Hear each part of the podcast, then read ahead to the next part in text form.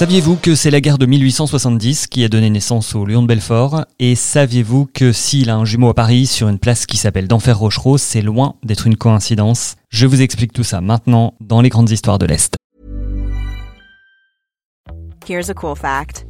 A crocodile can't stick out its tongue. Another cool fact, you can get short-term health insurance for a month or just under a year in some states. United Healthcare short term insurance plans are designed for people who are between jobs, coming off their parents' plan, or turning a side hustle into a full time gig.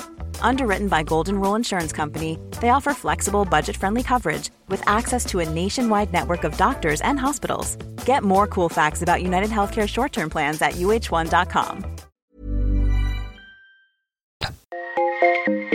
Je suis Grégory Barbier, je vous raconte la guerre de 1870, comment trois départements sont devenus allemands et pourquoi on a édifié un lion à Belfort. C'est la deuxième saison des grandes histoires de l'Est. Épisode 3, un lion à Belfort. Tour de la Miotte, à Belfort, 9h du matin ce 2 novembre 1870. C'est le premier coup de canon de ce qui va être une résistance héroïque des Belfortins et de leur leader, le colonel Aristide d'Enfer Rochereau.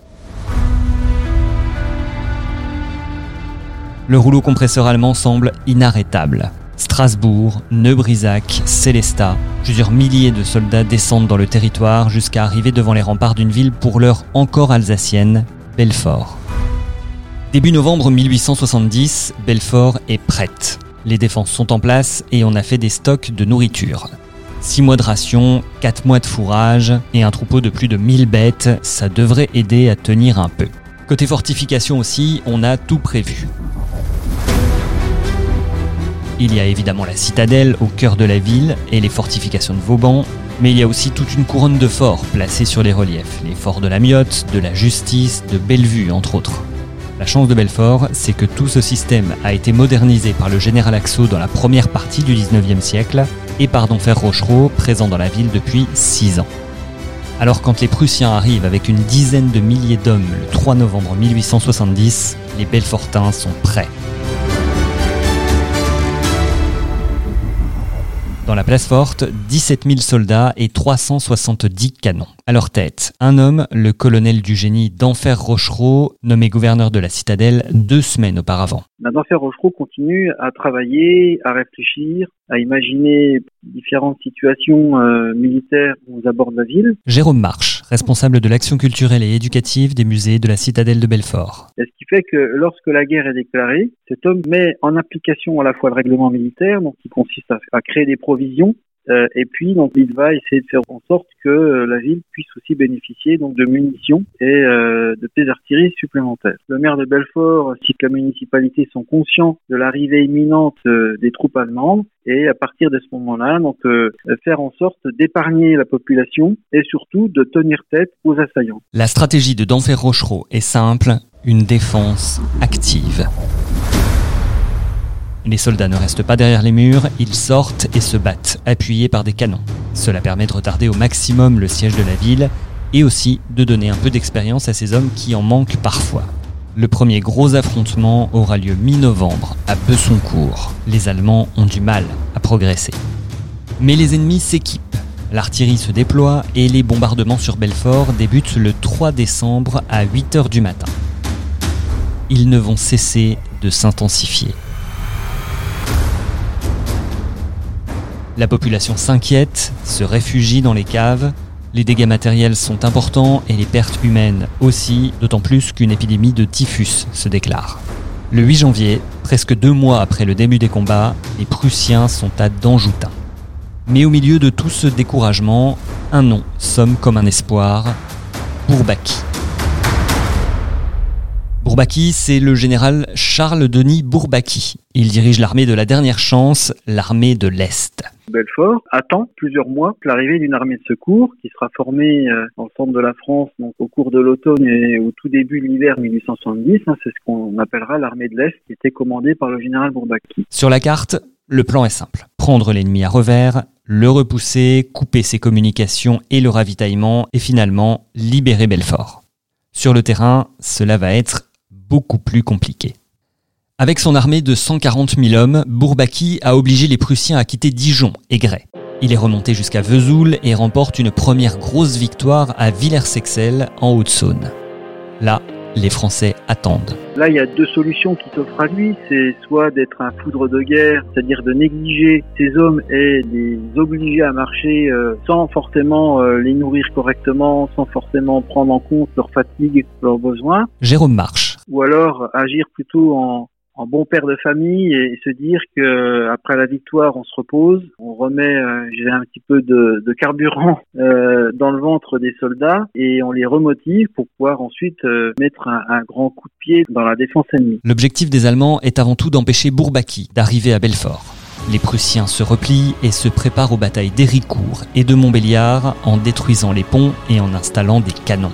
Le 15 janvier 1871, c'est le début d'une attaque frontale française déployée sur 19 km. Le début de trois jours de combat acharnés contre l'ennemi, mais aussi contre la météo. Les Prussiens ont des abris, mais pas de refuge pour les Français, qui doivent faire face à un vent glacial qui éteint tous les feux et à une température qui va descendre jusqu'à moins 18 degrés. L'armée française n'a plus qu'une solution, se replier sur Besançon. Lorsque l'armée de l'Est arrive aux portes de Besançon, on a une armée qui est constituée à ce moment-là de près de 100 000 hommes et qui est affamée et qui, euh, qui pourrait peser sur la sécurité des, des Byzantins et des, et des, soldats de la garnison de Besançon. Donc malheureusement, euh, euh, général Roland décide de ne pas intégrer cette armée euh, dans la ville. Et ça, ça, va donc conduire à cette fameux épisode de l'internement suisse. Il ne reste désormais plus qu'une voie pour avancer, Pontarlier. Et finalement, à l'armistice signé fin janvier par le gouvernement français, l'armée n'a pas d'autre choix que de se réfugier en Suisse en déposant ses armes à l'entrée du pays.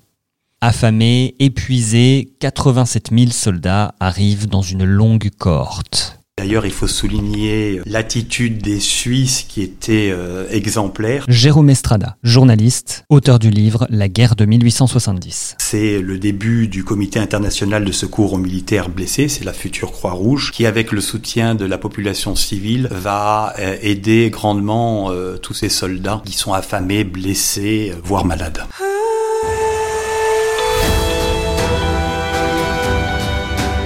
On l'a compris, ce n'est donc pas de l'extérieur que viendra le salut de Belfort. En plus, Bismarck lui-même donne des instructions à ses troupes pour accélérer les opérations. Son objectif est de faire tomber la ville avant la conclusion d'un armistice avec le gouvernement français. De l'autre côté, Denfer Rochereau aussi est déterminé. Il veut continuer le combat. Peu importe si Paris s'est rendu, peu importe si un armistice est signé, d'ailleurs celui-ci exclut Belfort. Mais le 8 février, le sort est scellé les Allemands ont suffisamment avancé pour attaquer directement le château. Mais ils ne le feront pas. Les représentants français et allemands sont en fait en train de négocier. Alors, on patiente. Le 13 février 1871, le gouvernement français envoie un ordre à Denfer Rochereau. Cessez le feu immédiat.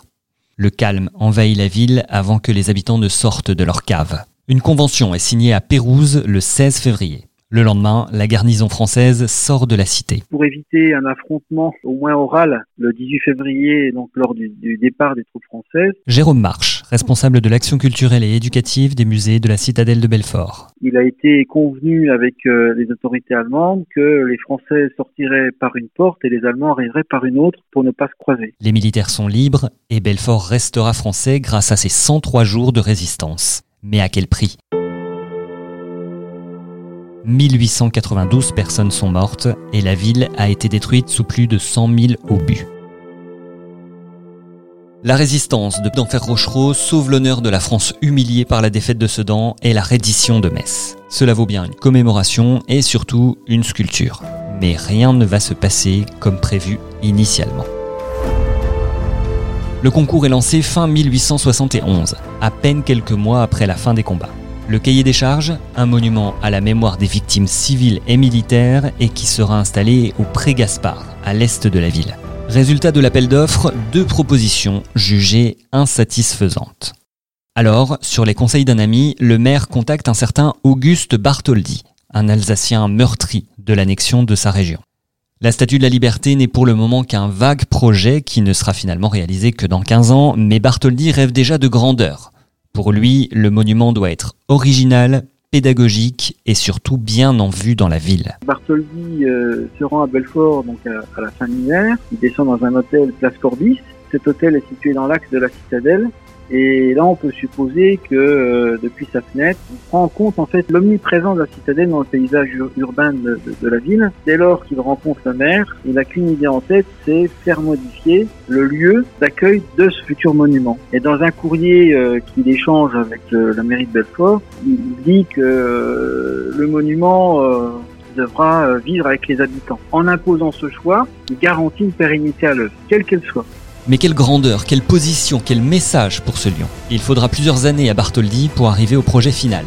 Pas un lion agressif, acculé et plein de fureur comme envisagé dans un premier temps, ce sera finalement un félin serein, protecteur, une force tranquille, capable de défendre son territoire en cas de besoin. Sa patte droite, écrasant une flèche brisée, symbolisera l'agression prussienne. Le temps va être long pour la population. Maquette, puis échafaudage, puis arrivée des pierres en grès des Vosges. L'œuvre ne sera finalement inaugurée qu'en septembre 1879, mais sans cérémonie officielle pour ne pas provoquer l'Allemagne toute proche, mais aussi parce que les relations sont un peu tendues entre Bartholdi et la mairie. Depuis, le lion de 22 mètres de long et 11 mètres de haut veille sur la cité. Il a finalement été officiellement inauguré 130 ans après, en 2011, et possède une réplique célèbre à Paris, au milieu de la place qui porte le nom du héros de Belfort, d'Enfer Rochereau. C'était le troisième épisode des Grandes Histoires de l'Est consacré à la guerre de 1870, une série en cinq parties que j'ai écrite grâce au livre La guerre de 1870. Support comes from ServiceNow, the AI platform for business transformation. You've heard the hype around AI. The truth is, AI is only as powerful as the platform it's built into.